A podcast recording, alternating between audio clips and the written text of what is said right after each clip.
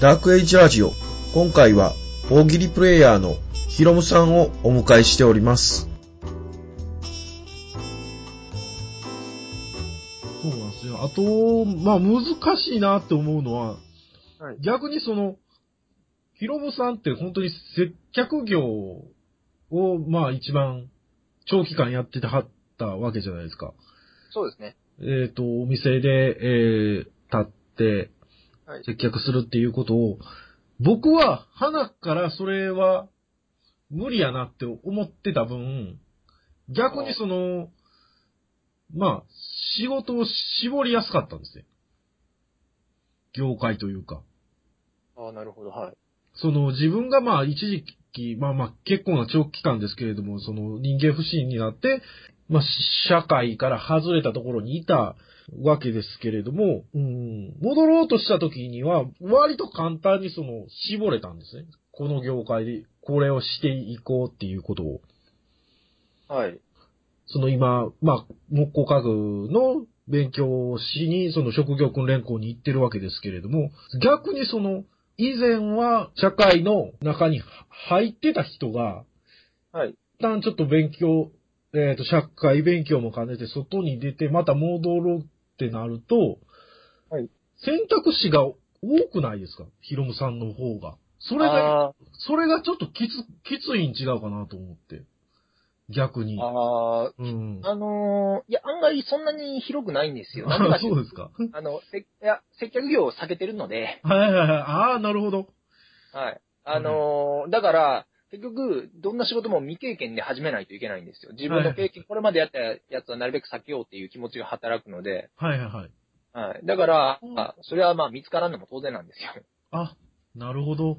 はい。あのーサービス業、はいこ。れもあの、あれに、ちょっとダークエイジにもしかしたら関係するかな ってあの、接客業、まあサービス業じゃないですか。 はい。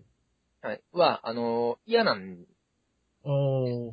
あの、仕事自体は結構僕接客業ってあんま嫌いじゃないんですよ。はいはいはい。ただ、給料が安くて、はいはいはい。で、そのことに対して、やっぱり、あの、他の仕事をしている人たち、接客業とかそういうサービス業以外の人たちの年収とかに対するコンプレックスというか劣等感があって、はいはい。はい。あの、僕、こうやって見ると結構劣等感強いです ね。そうですね。あのーうん。なんで、あの、まあ、うん。あの、な、だから、まあ、今ちょっとそこで悩んでるところなんですよ。そうんの前の、そういう接客業的なものに戻れば、まあ、アルバイトぐらいであればすぐまあ見つけられるかなと思うんで、そっちに流れようかなーって今、ちょっと、こう、自分の中で、はい。 こう、心を切り崩しながら、って感じあの、ちょっと聞きたい一ついいですかはいはいはい。その、ちょっと僕の方から、なんかインタビューみたいな形になって申し訳ないんですけど、はいはいはい。その、五千さんのおっしゃる、はい。その人間不信になった理由はいと。か、はいそ。の、おーどういった経緯でっていうのは、今までこのダークエイジラジオで話したことはありますかまあ、一通りは、一気に全部喋ったことはないですけれども、あ、ちょっと、うそうん一緒にまあ、その、ゲストと一緒にそういった暗黒時代を出していきたいなっていうのがコンセプトなんで。あー、そうそううか、んすみません。ちょっと、全部の、はい、放送には見てああ、え見てなくて、申し訳ないんですえいけど、えいや、僕自身はその、高校出まして、えーっと、まあ、放送関係の専門学校に行ったんですけれども、まあ、はい自分が求められてる、自分は求められてる人間じゃないなっていうのが、あの、そこの専門学校の先先輩とインターンシップに行くみたいなことがあったんですけれども、はい、あの、いずれかの放送で、そういうのをおっしゃってましたね。何か、はいあの、クズ、クズな先輩がいたとかって。そうそうそうそう。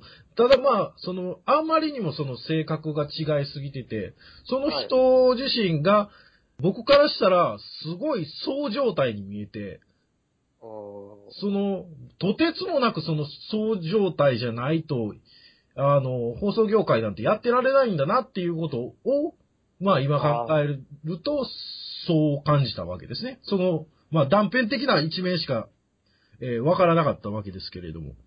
まあでも実際直接触れて、まあ話してそう感じたっていうことでしょう。そうですね。えー、そそういったことで、まあ、一旦その、放送関係はやめて、で、大学に入り直したんですけれども、まあ、大学卒の時の就活で、まあ、まあ、えー、放送関係を、の専門学校を辞めてて、履歴書の傷があるから、そこで受け入れられなかったのもあったり、まあ、単純に自分の業界みたいなことを絞りきれてないなって、あ絞りきれてなかったりもして、その、就えー新卒の就職ができなかったわけですね。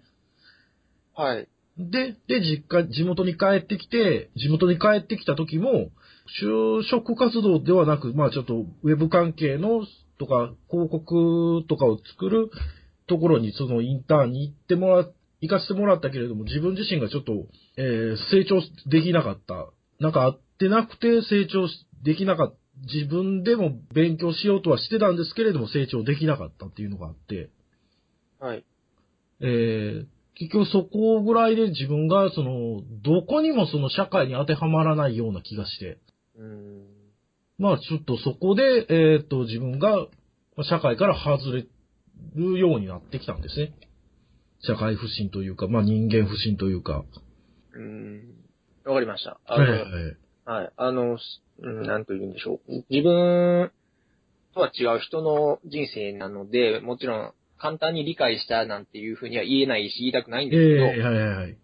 あのー気持ちをまあ察すると言いますか。はいはいはい。あの少しでもね、10分の1でもな、あの、察するよ、うん、分かったような気はします。多分その時はいありががとう一番苦しかっただろうなというえはい。感覚は、そうですね。僕も、やっぱり、あの、ありましたし、すぐにまあ、仕事に馴染めずに辞めた時の、こう、なんか自分何やってんやろう、どこにも、俺はなんか役に立てないのかなって思ってしまう心理というのはわかるので、ー、あ あ、ありがとうございます。いえいえ、話してくれてありがとうございます。ええそうですね。そこら辺が、まあ、えー大学辞めて、そ、インターンシップ行ってぐらいが一番、まあ、いろいろ自分自身は、大学3年の1月ぐらいから、その、ちゃんと、えっ、と、単位取れてる子がやるような時期から就活してるのに、ずーっと何もせ、社会と働く接点がないじゃないかっていうのが、ずーっと苛立ちだ、ありましたね。その、例えば接客ということを、まあ、できないということを、ああ、まあまあ、その、いろんな仕事に関して、と何の接点も持てずに、えーずっと、えー、2、3、2年ぐらい過ごしてしまってることが腹立たしくて、えー、20大学3年の、まあ、1月から、その、卒業して1年ぐらい経ったぐらいの話ですね。わかりました。はいはいはい。ありがとうございます。はい。えーっと、その元の話題に戻しますはいはいはい。絞り切るのが難しいんじゃないかっていうとこはいはいろはい、そうですそうです。その、逆に、まあ、下手にこう、接客とかという経験があるので、今また新たに就職活動なり始め、まあ、要は社会と接点を持つとなった時に、はいはい。えーその選択肢が広すぎて逆に困らないかということですそようです、ね。そうです。うーん。でも、あそうか、それを言うとこう、昔から僕って本当に興味が浅く広くというか、はいはいはい。あれもやってみたい、これもやってみたいっていう気持ちがすごい強いんですね。まあ、だって、僕のヒロムさんのイメージは、その、服がおしゃれで、過去がアパレル業だから、本当はいにありがとうごそざいますの業界のい、あの、アパレル業界の人なんだなっていうイメージの、え大きすぎて、逆に法律関係の勉強をしてたっていうのがすごい驚きでしたからね。ああ、うん真逆ですよね、そう考えたら。 ねえ、ちょっと、イメージする人と、に人物像とは、だいぶ違いますよね。うんう。ん。そうですね。あの、そういう硬い面もちょっとあるのかな。まあでも、その税理士事務、税理士法人に勤めて、それがダメだった時に、ちょっと思い知った面もありますけどね。あ、俺、お堅いお仕事は無理だな、という。ああ、なるほど。はい。そうですね。うん。その時は、あの、まあ若かったのかな。僕が大学の時に、はい。僕、一切その就活っていうのをしてないんですね。一回合同説明会に行ったぐらいで、はいはいはい。はいあの、大学3年ぐらい、 3年の終わりぐらいかな、には、もうあの、司法試験の勉強をするって決めて、はいはいはい。なので、就活というものも捨てずに、まあ、はい勉強してたんですね。はいはいはでい。まあ、それで散々ダメな結果が出て、はい。で、まあ、あのーまあ、自分の不甲斐なさを、まあ、思い知り、はい。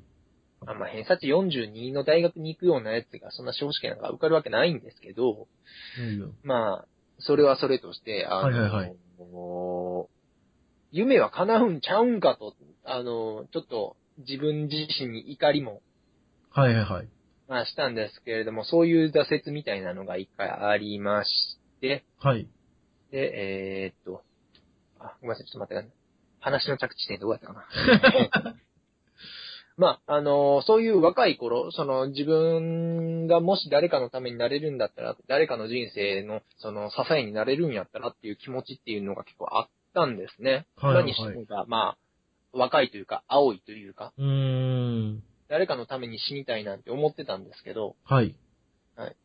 まあ、今、あのー今となっては、あのーうん、そうだな、本当に若かったというか、何も分かってなかったなっていう感じです。あー。うん、今となっては、まあ、正義とは悪とは、みたいな。人はなぜ生きるのかとか、そういうのももう昔から中学ぐらいの頃かな、中二病ってやつですけど、はい考えはいるのははい好。きだったんですよ。あー、なるほど。結構その内省的な性格で、はい。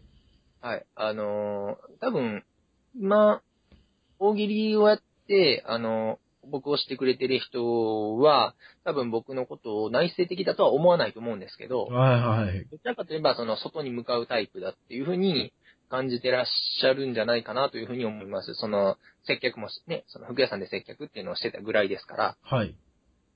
でも結構内省的なところが、まあ中学時代に、今自分がそうだなって自覚するようになって、はい。はい、あのーこう、物事をこう、ぐちゃぐちゃぐちゃぐちゃずーっとこう、考えるのが好きだったんですよ。はいはいはい。わかりますね。はい。で、あのーなんですけど、まあ、性格は、なんやかんやで、まっすぐ育って、そのねじ曲がることはなくという か、まっすぐ育って、で、結局その、誰かのために行きたいなというふうな気持ちになって、はい。あのー警察官の、はい。試験を受けて、まあ、でも勉強してなかったから落ちたんですけど、はいはいはい。たり、まあそういう弁護士という仕事、その社会の後期って呼ばれるようなお仕事にはしい。たいなとはい。思った時期も実はあったんですね。まあはい今はもうそういうふうには思わないんですけど、無理だし、はい。ああのー年齢的にね、ああ、そうですね。はいい。う思いを目指そうにも、その試験を受けるための、その年齢要件を満たさないので、はい。で、あとまあ、あのー私利私欲のために生きようっていうふうに、あのー考え始めたんで、はい。はい。自分のために生きて、まあ自分のために死のうと。はいはいはいはい。あの、思い始めて、あのーまあ、今に至るという感じですかね。おー。だから、あの、結構そういう意味では、あのーえっ、と、話、あ、戻ってきた。えっ、と、選択肢ですよね。その、はいはい就職活動の選択肢としては、はい。まあ、簡単に言うと、その私利私欲をみどれだけ満たせるかっていうことですね。ああ、なるほど。ただ、あのーあ、その私利私欲を満たすためには当然給料、いい給料をもらえるところっていうふうになるんですけど、はいはいはい。ただ今、現状が僕、まあ実家で暮らしてるんで、はい。あの、愛知県にいた時ほど、その、よりはまだ、その、生活がしやすい。まあ、単純に家賃も払わなくていいですしね。うーん。はいはいはい。 まあ、おかんがご飯作ってくれるんで、支出も少ないし。はい。だから、あの、別にそんなに給料はいらないんですけど、はい。ただ、将来的には、あの、お金がたくさんもらえるように、キャリアプランが描けるような仕事を、あの、探してるっていう感じですね。ああ。逆にその、あの、キャリアプランが描けないようなお仕事だと、除外の対象にするっていう形で、あの、やってる感じですかね。その選択肢のはいはいはい。狭め,、狭め方の基準っていうか。そうですね。あと、はいあのまあ僕がちょっと今す目指してる仕事にもか、えーつながるというか似てる部分としては、はい。その多人数というか大きな組織にちょっと馴染めないと正確やなって自分自身が思ったんですね。はい。なんで、その、まあ、ちょっと、これは最終的に自分一人でできる仕事じゃないとなっていうのがあったんですね。ああ、はいうんはい。独立して自分で工房を持って一人でやるっていう、はい。あ、独立を。独立して、はい。おーなるほど。で、まあとなると職人ということですよね。そうですね、はい。一人で、えっ、と、工房を持ってる職人さんになるっていうことを、まあ、目標にしてるんですけれども、はい。結構その、アパレル関係の人でもそれに近くないですかその自分の店を持つという意味では。まあ、その独立したいという気持ちでは、まあそうですね、共通してますね。そうですよね。はい。という意味では、うん、その、割と、ヒロムさんが内向、内向的な性格だ、だけど、その、そ小さな組織には肌があって、あの、肌があって、最終的に自分の店を持つっていうことは、割と、そういう路線は肌に合ってたんじゃないですか。前のその、服屋さん時代のことですかね。そうです、そうです。ああ、そうかもしれ。まあ正直な話、前のあの会社にいて、あのー独立をしようにも、多分、お金が貯まらなかっただろうな。ああ、まあまああ。まあまあ、そういうのはありますけどね。ありますけど、はいはい。で、えーまあ、それはそれで、はい確かにあの時、いずれ独立とかできたらいいなというふうには思ってましたね。服屋さんの人、服屋さんの店員っていうのは基本的に独立する気質っていうのがその高いので、そうですね。はいはいはい。特にその、社員としてやることと、独立して自分が店主となってやることが結構かぶ重なってるところが多いので、そうです接客ねなんてまはい丸ごと一緒なんで、ほぼほぼ。はいはいはい。まあ、買い付けとか、そういうのはありますけれども、はい。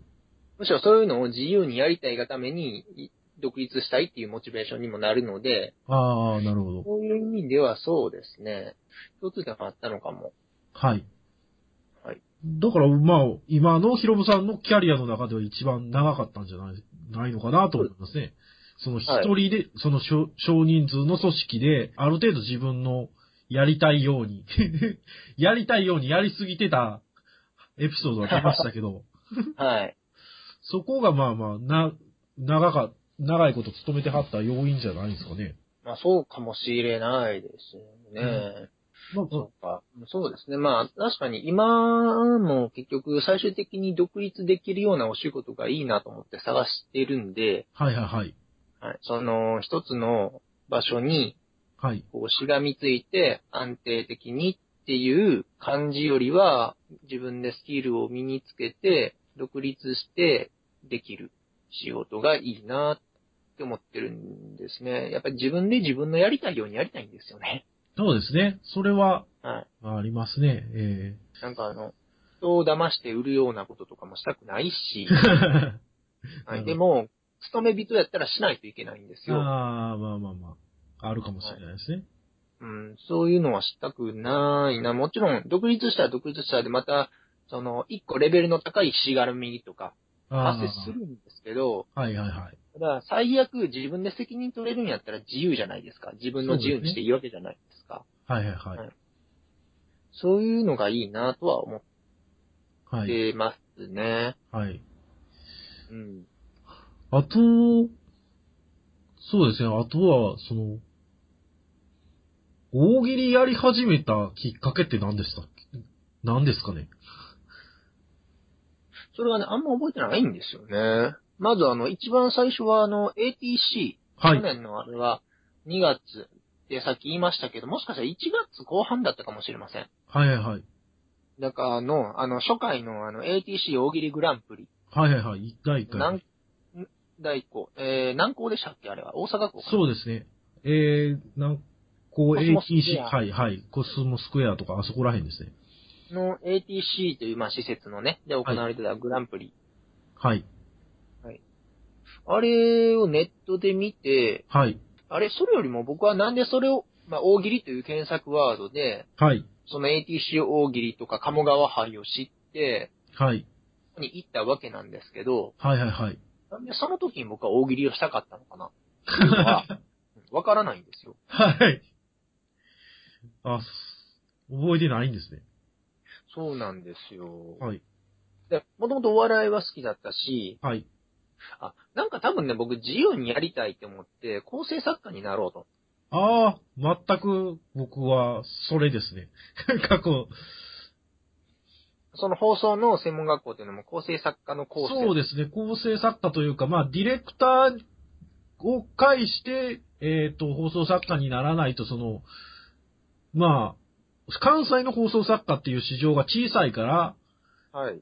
あの、じまずディレクターにならないと無理ですよ、みたいな感じだったんですね、その当時は。へえはい。で、構成作家になりたかった。はい。で、あのー、一年ちょっとお金を貯めて、はい。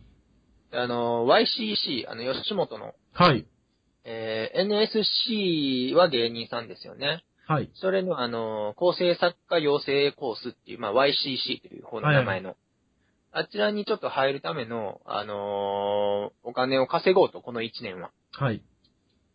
思った矢先やったと思います。はいではい、どうしたらっていうことで、あの、大喜利とかにも参加していって、えなんか、名前を売っておいたら、なんか得することあんじゃねえのか、とか、はいはいはい。あの、そういう、その、同じ志を持つ人の知り合いが増えたりせえへんかな、とか思って参加したんだ。あ、そうだ、そうでした。